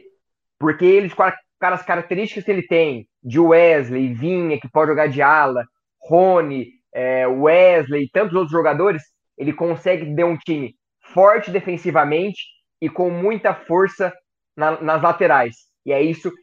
E aí acaba que o Palmeiras consegue é, tirar essa, essa pressão de lateral direito. Aí ele consegue mandar Marcos Rocha embora, Mike embora e contratar um ponta, um lateral direito que consiga fazer essa ponta com muito mais qualidade e depender do menino muito menos do que depende hoje fazendo uma ponta desnecessária ali, vamos dizer assim. Então, eu imagino que com a velocidade que esses pontas conseguem dar, consegue sim jogar com o Castelhano se chegar e o Luiz Adriano fazendo esse revezamento lá é, indo e voltando, abrindo, consegue fazer essa movimentação muito legal. Ô, Leozinho, se tivéssemos a possibilidade de trazer o Diego Costa, é, você acha que valeria a pena? Não vou falar nem parte financeira, digo atleta em si. É, ele consegue jogar com o Luiz Adriano, não consegue, e você vê ele como uma coisa positiva se ele viesse, acha que é um cara que faria diferença? Faria diferença, concordo, mas não dá para ter Luiz Adriano e Diego Costa no mesmo time. Seria dois atacantes de muito alto calibre, com muitas características muito parecidas para um ficar no banco. Essa, essa ideia do Castelhanos, por exemplo, é, seria para ter um atacante de muita qualidade, que o Luiz Adriano, e um outro atacante que pode jogar junto, mas também pode ser reserva dele, sem ser essa, essa, esse nível muito grande. Mas Diego Costa e Luiz Adriano, para mim, junto, acaba não, não rendendo o esperado e acaba um sobrecarregando o outro e um minando o outro na participação do jogo. Seguindo essa linha que você está falando, Leozinho, é, você falou sobre o Castelhanos, falou sobre o Diego Costa. Quem seria um outro atleta com esse estilo de jogo aqui na América do Sul, ou até mesmo no Brasil, enfim? Qual seria esse atleta aí que poderia chegar no Palmeiras e ajudar de imediato? Um que o Palmeiras sondou que o Palmeiras tentou antes de contratar o Breno Lopes foi o Inácio Ramírez, atacante uruguaio de 24 anos do Liverpool do Uruguai. Artilheiro do Uruguai, é um baita atacante, considerado o novo Soares deles. Então, para chegar, colocar para jogar e fazer gol, com certeza seria o Inácio Ramírez. O Palmeiras se assustou no primeiro momento com os valores, porque era muito rápido para negociar, não ia dar tempo. 4 milhões de euros por 50% do passe é, esse, esse jogador ele seria um centroavante, centroavante ou ele também cai para os lados? Cai para os lados também. Ele faz todas as funções. Ele não é um atacante rápido, mas ele consegue cair pelos lados, se movimentar muito bem e jogar junto com o Luiz Adriano, por exemplo.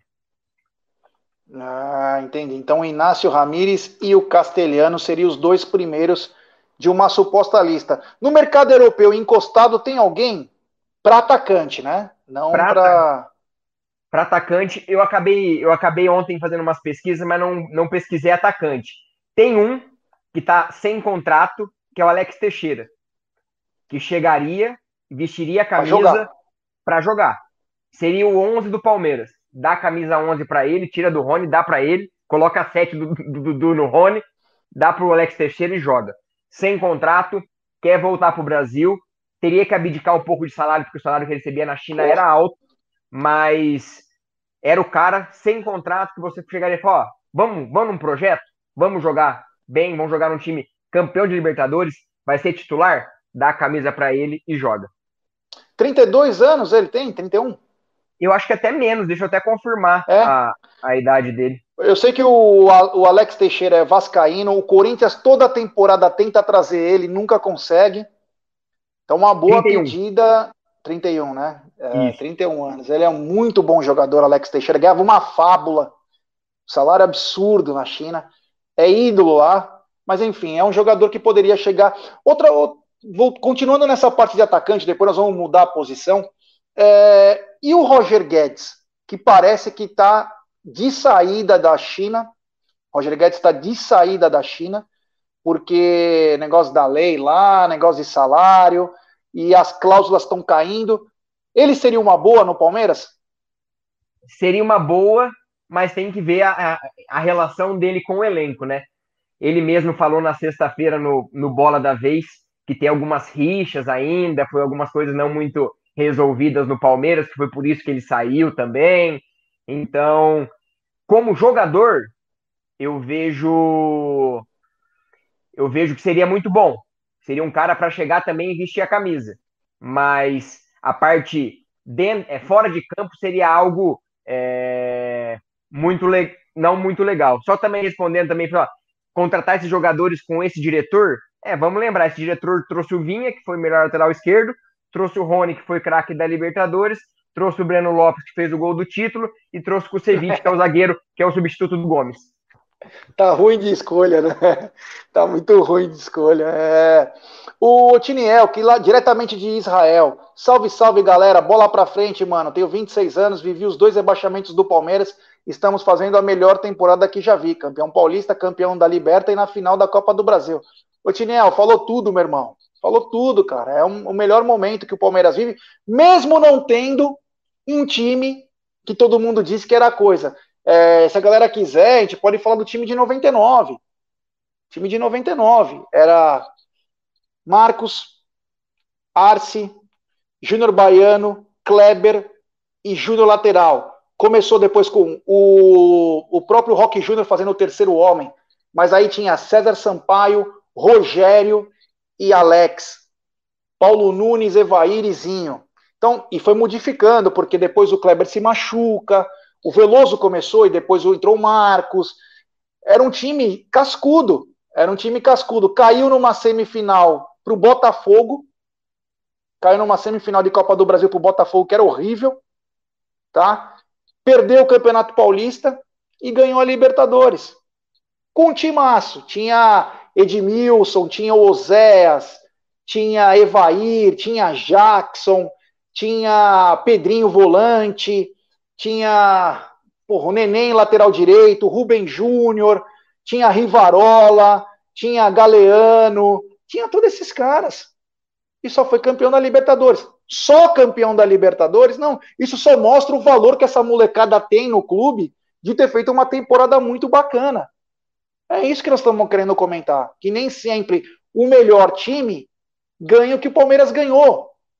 E não porque é demérito, mas principalmente pela, meu, pelo absurdo que foi a temporada do Palmeiras, foi ótima.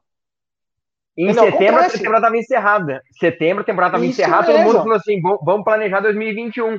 E tá todo mundo sofrendo por conta disso.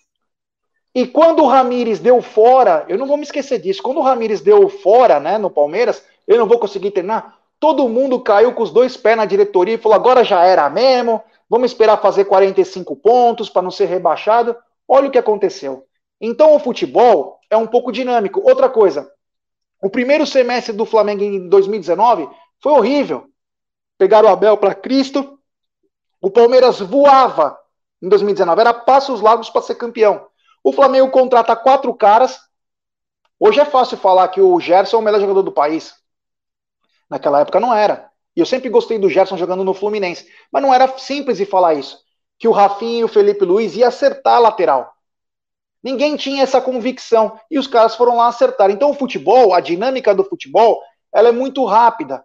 Então eu acho que nisso que eu estou querendo dizer é o seguinte: que o Palmeiras deve realmente se concentrar. Oh, a, Tata Brava, hoje você fala desses times do Palmeiras aí. Quantos anos você tem? Tá velho já, hein? Então, eu tenho 43, né? Mas acompanho o Palmeiras bem desde os anos 90, com muita. Anos 80 acompanhei tudo, lembro de todos os jogadores que passaram pelo Palmeiras, mas de 90 eu começo a acompanhar já com dados, de lembranças mais. Mas acompanho o Palmeiras, vive lá dentro, né? Já sabe como que funciona. Então, é, o que acontece? Nem sempre os melhores atletas conseguem alguma coisa. Às vezes são encaixes. O Abel foi um grande encaixe. E o que nós estamos torcendo agora é para o Palmeiras acertar em duas, três contratações. Porque se essas duas, três contratações acertarem, Palmeiras fica com um timaço. Um verdadeiro timaço, cara. Você imagina o campeão da Libertadores, campeão paulista, se Deus quiser, campeão da Copa do Brasil, vem mais três caras para chegar e jogar? Fica absurdo. Aí agora eu vou voltar para você, Leozinho. É o seguinte: muito se cogitou do Otávio. Otávio que tem uma proposta boa do Milan, chance grande dele ir para o Milan. Só um milagre para ele vir para o Palmeiras, porque o, lá em euros fala mais alto. Agora, o Otávio seria o cara para conduzir esse meio-campo? Outro que chega, coloca a camisa, fala assim: decide. É, eu sempre gostei do Otávio. É, eu sou um cara que gosta de acompanhar bastante futebol sul-americano, é, europeu, e o Otávio saiu muito novo daqui, saiu com muito novo não, 21 anos, 20, 22 é novo, anos, né? e agora é, tá, no, tá no Porto, e seria o cara tá decidindo jogos pelo Porto, é o melhor jogador do Porto, sem sombra de dúvidas. É... E ele é um. Eu vou fazer uma comparação meio besta aqui, só em relação à função. Ele seria o nosso Moisés de 2016 o cara que cria, mas que rouba a bola. Ele é um dos meias que mais rouba a bola no, em Portugal, sendo meia, que é uma coisa que o time do Abel precisa muito. Aquela roubada de bola na frente, que ele sempre busca. E até eu estava assistindo um vídeo do Alexandre Pretzel, diz que quando o Palmeiras entregou para o Abel uma possível lista de reforço e ele leu o nome do Otávio, diz que ele quase chorou, que ele falou assim, é esse cara que eu preciso. Então. O é Abel falou isso? É. O Alexandre Pérez postou um vídeo. Desculpa te cortar, Leozinho, só para o Diego Marada, que ama futebol, que nem você que fala, ele está dizendo: o jeito é tentar Bruneta ou Paieiro. Quem são Pai... Bruneta e Paieiro? O Bruneta eu não conheço muito bem. O Paieiro até postei nele essa semana, é o meio-campista do Banfield. Na, na Copa Diego Armando Maradona, em 11 jogos, ele deu 7 assistências. Foi o melhor jo jogador do torneio. Até o ele é meia meia, meia 10 clássico, 22 anos, 22 ou 24 anos, se eu não me engano, é, revelação na Argentina. Eu até fiz uma postagem essa semana de 14 nomes que o Palmeiras poderia procurar entre lateral direito, meia e atacante no mercado sul-americano e o Paieiro estava no nesse nesse meio todo aí. Outro que eu gostaria que viesse, mas que foi vendido para a MLS, foi o Tomás Pochettino por apenas 2 milhões e meio de dólares foi um absurdo. Mas é, seria meia algum... também. Meia também, meia também. Ele foi para um projeto na MLS, saiu do Tadieres. E o Tadieres é um, é um time muito interessante de se observar. O Tadieres eliminou São Paulo é, naquela pré-Libertadores em 2019. Hoje vem fazendo um trabalho de reconstrução. O próprio Paieiro passou pelo Talheres emprestado para ganhar rodagem. Hoje voltou para o Banfield. Tinha o Tomás Pochettino. Tem um lateral direito que para mim seria o nome ideal para o Palmeiras hoje na lateral direita, que é o Naruel Tenaglia, Teda, é o Tenaglia, é uma coisa assim, é Naruel. Ele está sendo observado pelo Boca, mas já desistiram dele. 2 milhões de dólares você compra o Naruel Tenaglia, que é um baita lateral direito, destaque na Argentina. Então, tem onde procurar. Se você procurar. Não é o Bufarini, né? Não é o Bufarini. Não. É, o, o, o, o Tadieres pediu o Bufarini por empréstimo de seis meses para repor o Naruel. Ah, Porque o Boca está negociando com ele. É, que que eu, eu, eu, tava, eu falei um pouco no pré-jogo, Leozinho. É, não sei se você chegou a acompanhar ou não, se estava com compromisso. Que é o seguinte: nós temos um problema na Argentina que, mesmo você tendo dinheiro, existe muito da vontade do jogador, né? E muito dos jogadores, o sonho da vida deles é jogar por River e Boca. E isso acaba esbarrando no desejo de outras equipes. Porque quando você quer contratar e esses dois clubes estão no páreo, às vezes até menos dinheiro faz com que o atleta fique por lá. Um caso que foi esporádico, que eu vi e acompanhei de perto, foi o Gustavo Gomes, que o Gustavo Gomes é, tinha vontade sim de ir para o Boca Juniors no começo, antes do Palmeiras mesmo. O Boca era apaixonado pelo Gustavo Gomes e acabou, graças a Deus, o Palmeiras entrando no meio e conseguindo levar Ele o, chegou a fazer exame Gustavo... né, pelo Boca. Então, quer dizer, é muito difícil você tirar atleta sul-americano, não brasileiro, porque todos têm o sonho de jogar no Boca e no River. E, e, lembrando, tem muita gente cobrando, ah, por que o Palmeiras não foi atrás do Palavecino, 2 milhões e meio de dólares, o River vai comprar. O Palavecino deu uma entrevista semana que recebeu uma ligação do Galhardo e ele, como torcedor do River, aceitou uma proposta menor para jogar no River. Era isso então, que, é eu, que eu tava falando hoje é muito difícil você competir com um River e Boca no mercado sul-americano. Ou você acha uma, um jogador que ainda não despontou para despontar aqui, ou você ganha concorrência de Boca e River, que é muito difícil.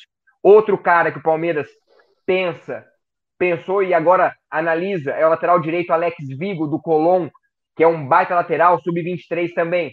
Está negociando com Boca e River.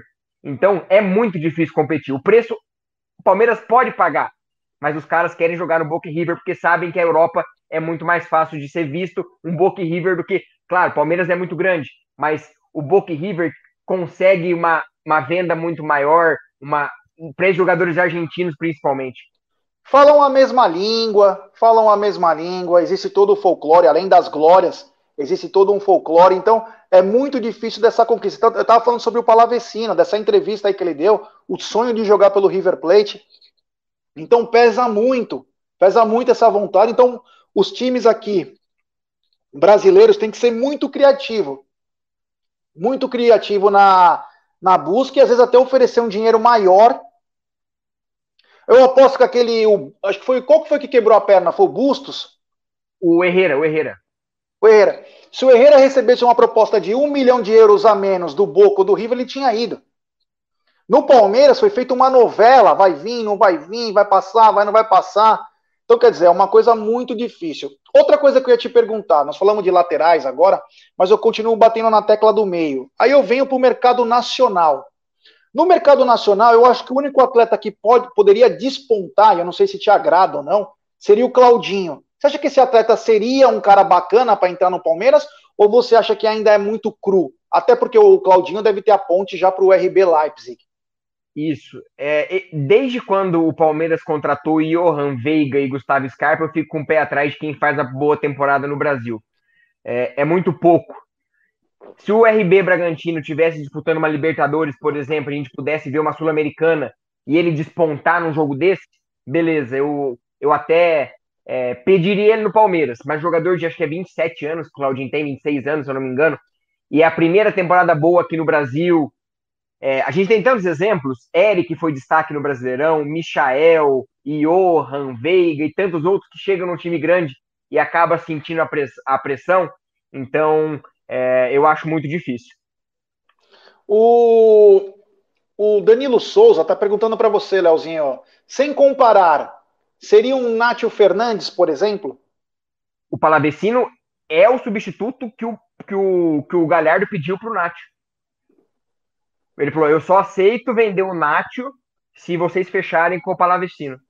E aí ele foi, ligou para o Palavecino e o Palavecino aceitou a proposta.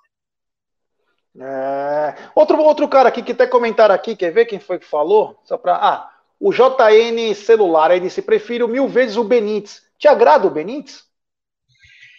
Eu já postei sobre ele, me agrada, mas os custos que o, que o Independente pede não me agrada é, se eu não me engano, é 6 milhões de dólares, uma coisa assim, 6 milhões de dólares por 60%, é algo nesse valor. Para mim é um valor muito caro para alguém que é bom, mas não está despontando, como por exemplo, esse que nós falamos, Tomás Pochettino, Palavecino e alguns outros jogadores que você encontraria com mais qualidade e um valor mais baixo. O Wellington Pereira aqui está na área. Tá... Qual a sua opinião sobre a seleção que o Galo está formando? Eu não vi uma seleção, eu vejo um time que tá. Tem. É, aí, ó. Bem lembrado, ó. Lembrando que o Rafinha tá preterindo, parece que o Atlético agora para ir pro Flamengo. O Atlético tá pegando o Dodô, né, lateral, que não deu certo nem no Santos e nem no Cruzeiro. Senão teria ficado até na Roma. E quem mais que trouxe o Atlético agora? O Hulk, né? Trouxe o Hulk? É. E só. E tem o Nath. Nath Fernandes deu errado. É, parece que Não, deu alguns é... problemas, né? O, o Galhardo falou que faltava alguns detalhes para ele fechar com o Atlético. Ele deu uma entrevista ontem. Só que eles continuam com o Igor Rabelo e Hever na zaga. É, porque o Júnior Alonso também não virou, né? Oscila bastante. E era zagueiro do Boca, não era? Isso. Para o Boca ter liberado esse zagueiro é porque alguma coisa deu errado, né? Porque eles não costumam liberar jogador desse quilate é, só vai para a Europa. O único erro, talvez, que o Atlético acertou na história foi o Otamendi, que estava numa fase esplendorosa é, quando veio para o Atlético e acabou indo para a Inglaterra. Então, acho que o Atlético está realmente montando um bom time, mas não acha essa seleção toda. Existe muita pompa, até porque uma semana atrás eles pagaram 7 milhões e meio pelo, pelo Johan. Né? Sim. O Vargas ainda não decolou, o Keno, que era uma boa opção. É. Gastaram diz o Marada que o Zaratio, diz o Marada que ele adora isso aí, que ele está dizendo que o Zarate é muito mal aproveitado pelo Sampaoli. Você concorda? Sim, e ele também veio muito mal fisicamente, está sofrendo com lesões. Então ele não conseguiu ter uma sequência boa e o, e o Sampaoli eu não entendo. Ele começou com o, o Zaratio, depois ele trocou para o Natan, depois ele foi para o Johan, voltou para o Natan. Então é, é muito muito complicado essa situação. E outro nome que eu indicaria para o Palmeiras, vamos dizer assim, se eu pudesse indicar um jogador para o Palmeiras, um meio, chama Tomás Belmonte. Ele é meia do Lanús, craque. O, o Marada está dizendo o seguinte, perguntando para você se você conhece o Hamilton Campas. Não, não, de nome assim eu não estou lembrando não. É. Bom, então vamos lá. Falamos do outra coisa, Leozinho, um meia para o banco vale a pena ter? Porque nós já temos todos esses alguns bagres aí ou não compensa? o Veiga seria um, um bom atleta para banco de reservas. Seria um bom. Só ele. Teria, mas pensando. Eu digo isso o seguinte: eu vou dizer o porquê que eu estou te perguntando isso. Porque nós temos vai, o Veiga, canhoto, um meia. Seria interessante ter um jogador mais experiente para banco. Exemplo, hein? Exemplo. Vina. é, cai na mesma coisa do Claudinho. É a primeira temporada, jogador que já passou por Cruzeiro e tantos outros. Não, jogador já velho. É. Já é velho. Eu digo isso pelo seguinte: o Palmeiras em 98 para 99 tinha um grande time. Só que às vezes você precisava de um elenco de apoio. O que, que o Palmeiras fez? Trouxe o Almir, que era a seleção brasileira, Grêmio, Santos, para ser banco no Palmeiras e foi muito importante na campanha da Copa do Brasil e trouxe o Darcy com esse de mula do Grêmio. Meia, que batia bem de fora da área, para ser banco. Por isso que eu te perguntei isso. É importante também ter alguns caras experientes que talvez não vão mostrar o melhor futebol do mundo, mas são caras confiáveis. É aquilo lá, é aquilo que vai fazer.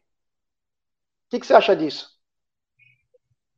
Seria muito bom ter algumas pessoas, alguns jogadores experientes, só que eu penso que é, nós, torcedores, e aí eu me incluo, vamos dizer assim, não vamos levar em consideração salário, porque salário acaba minando muitas análises. Mas, por exemplo, o Bruno Henrique, se não fosse o salário, voltando, desconsiderem salário, seria alguém muito importante para ter no meio-campo do Palmeiras, como por exemplo hoje. É.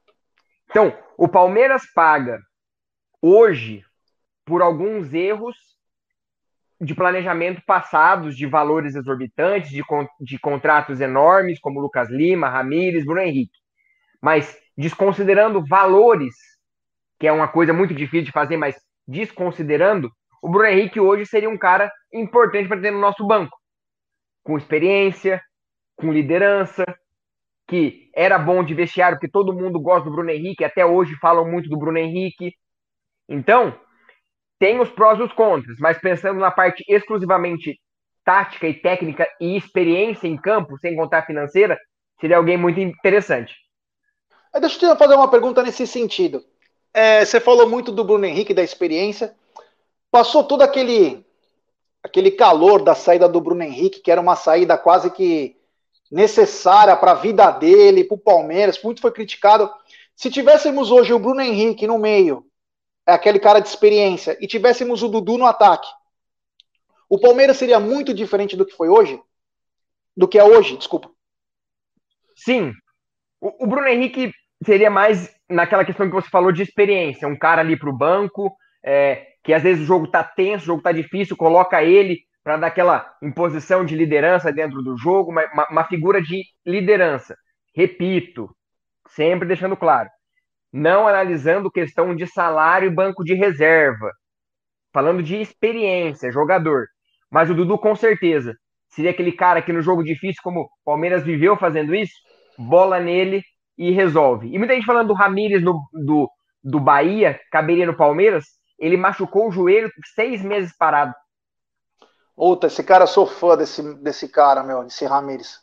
Muito bom de bola, muito bom de bola.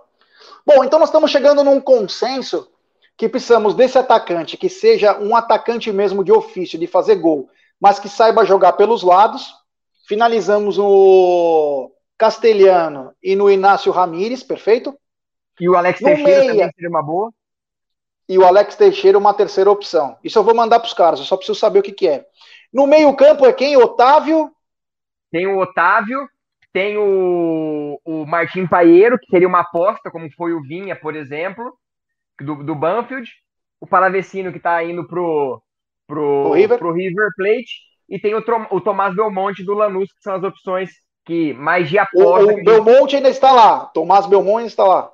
Está lá no, no Lanús ainda. E na lateral direita? Tem o Alex Vigo, está negociando com Boca e River. Tem o, o Naruel Tenaglia, que é o do, que o do Tadieri, estava negociando com o Boca. E agora está valendo agora. O Boca se distanciou com ele porque não chegou em acordo com quem é de empréstimo, mas é em torno de 2 milhões de dólares. E tem um lateral que é muito comentado lá no Uruguai, também uruguaio, e já foi comentado no Palmeiras, chama Giovanni Gonzalez. Ele é uruguaio de 24 anos, destaque do Penharol, e seria uma boa opção também para o Palmeiras. Além do Herrera, que era do São Lourenço, o Palmeiras negociou e acabou se machucando antes de vir. É, não, eu perguntei isso aqui porque é importante a gente poder é, passar, né? Então, com 10 milhões de dólares, a gente consegue arrematar uns três aí? Consegue. Na Ruel, 2 milhões. É, Paieiro ou Tomás, é, o, o Tomás Belmonte, uns 4 milhões aí, e mais um Alex Teixeira que viria de graça ou 4 milhões do Nasso Ramírez por 50%. Daria 10 milhões de dólares. O quando acréscimo teríamos de qualidade no elenco com esses três atletas? Bastante. N não consigo mensurar, porque, claro, depende muito de adaptação, isso é uma, uma questão muito importante, mas ganharia muito. Seriam três caras que chegariam, vestiriam a camisa e, e não teriam não teria problema. Entendi. Bom, beleza, foi bom, legal pra caramba. Estamos chegando aqui no final da nossa live. É, estamos chegando no final, uma hora e meia, já falamos bastante, levamos pancada de todo mundo, que nós somos passapano, que o time é lixo, que a diretoria não presta, que a vida é terrível, a vida é triste, mas domingo tem Palmeiras e Fortaleza. Dia 28 tem Grêmio e Palmeiras. No dia 7 tem Palmeiras e Grêmio a final. Dia 7 de abril tem Defensa e Justiça e Palmeiras. No dia 14 tem Palmeiras e Defensa e Justiça pelo título da Recopa. A vida segue, né, pessoal? A gente não pode só lamentar e sim tentar melhorar o que fizemos hoje. Então, quero agradecer desde já o Leozinho, que é, é, é fera demais. Esse moleque é muito bom. Só antes de falar, continuar do Leozinho, falar, o Marcelo R.O. já é abre a mente dessa diretoria, temos que pensar grande, chega de jogador meia-boca como Veigas, é Rafael Marcos Rocha. É, irmão, é, abrir a mente existe, né? O que falta é abrir os cofres, né? A mente você pode até abrir, agora os cofres é mais difícil. Então, queria Lembrando, agradecer o Leozinho. Só, só uma comparação, por exemplo, esses meias que eu tô falando, por exemplo, Tomás Belmonte, Paieiro. Vamos lembrar, um cara que se destacou muito contra o Palmeiras foi o Lo Celso naquele time do Rosário Central. Tá lá na Europa. É. Foi vendido por uma bala de dinheiro. Então, se o Palmeiras analisar esse mercado como vem fazendo com a base muito bem feita e fez com o Vinha, por exemplo, consegue bons frutos. O Vinha foi adquirido por 3 milhões e meio de euros, pode comprar mais 20% agora no final da temporada. O Palmeiras e o Nacional estão negociando compra de 20% a mais que o Palmeiras. O Palmeiras ficaria com 70%, só que já tem uma especulação do Real Madrid por 18. Olha, em uma temporada o Palmeiras vai triplicar o valor que pagaria no Vinha.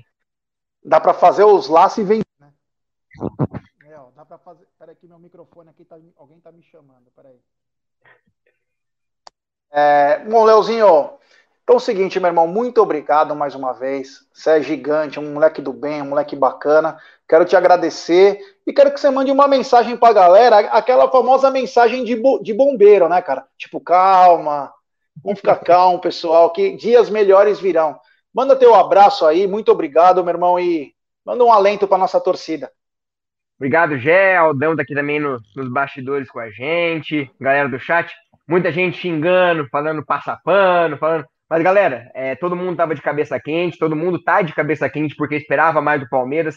Vou aproveitar também terminar a minha participação com uma fala do Abel Ferreira na coletiva. Ele falou o seguinte: com toda humildade, foi a primeira vez que estive aqui. Tudo novo, sou extremamente jovem. A minha equipe também. É uma grande oportunidade de crescer com experiência que foi negativa, é verdade. A vida nos ensina no momento de dor e é quando, e é quando precisamos crescer. E é o que o Abel bateu nessa tecla, que foi mal, ele assume que foi mal, mas o Palmeiras não foi bem. Mas vamos lá atrás. Põe na memória. Dia 8 de agosto, Palmeiras campeão em cima do Corinthians. Dia 30 de janeiro, campeão da, da Libertadores sobre o Santos. Disputando dia 28 e dia 7 lá de Copa do Brasil. Foi mal hoje, mas foi bem lá atrás e pode ir muito bem daqui a uns dias.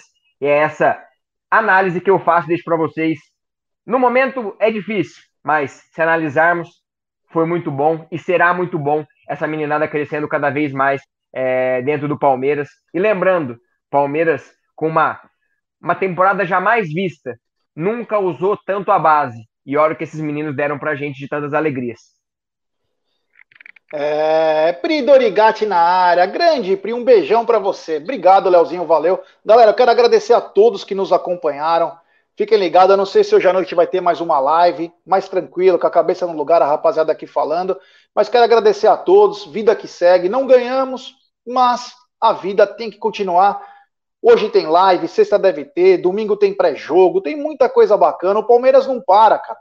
Diferente de outros times que não disputam nada, o Palmeiras continua disputando. É, esse time que é fraco, esse time que todo mundo fala que é ruim, que é não sei o quê, esse time está disputando tudo. Então vamos ter calma que esse time ruim ainda pode nos dar mais duas grandes alegrias nessa temporada, hein? E aí, Ô, sabe o que vai ser? Oi. Imagine se tá ruim para nós, imagine para quem perdeu o Paulista para nós, quem perdeu a Libertadores para nós e quem perdeu o brasileiro mais ganho da história da, da, dos pontos corridos, que foi o São Paulo. Valeu ao Cássio Lessa que mandou, não são passapana, apenas são equilibrados nas análises.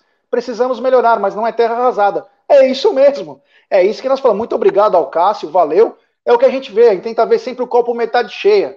Se achar que é sempre terra arrasada, nós vamos precisar de um bilhão por ano para poder montar um time. Porque o cara joga um jogo mal, não presta. Aí quando é campeão, quer levar o cara no auge. Então, vale 50 milhões de euros. Não é nem assim e nem assado. Bom, quero agradecer a todos, muito obrigado. Bombamos hoje, pré-jogo, pós-jogo, foi muito legal. Mais tarde deveremos ter live aqui, então não paramos. Então, muito obrigado, galera. Valeu. Desculpa alguma coisa. Infelizmente, o Palmeiras não conseguiu o seu feito, né? De que era buscar esse título também.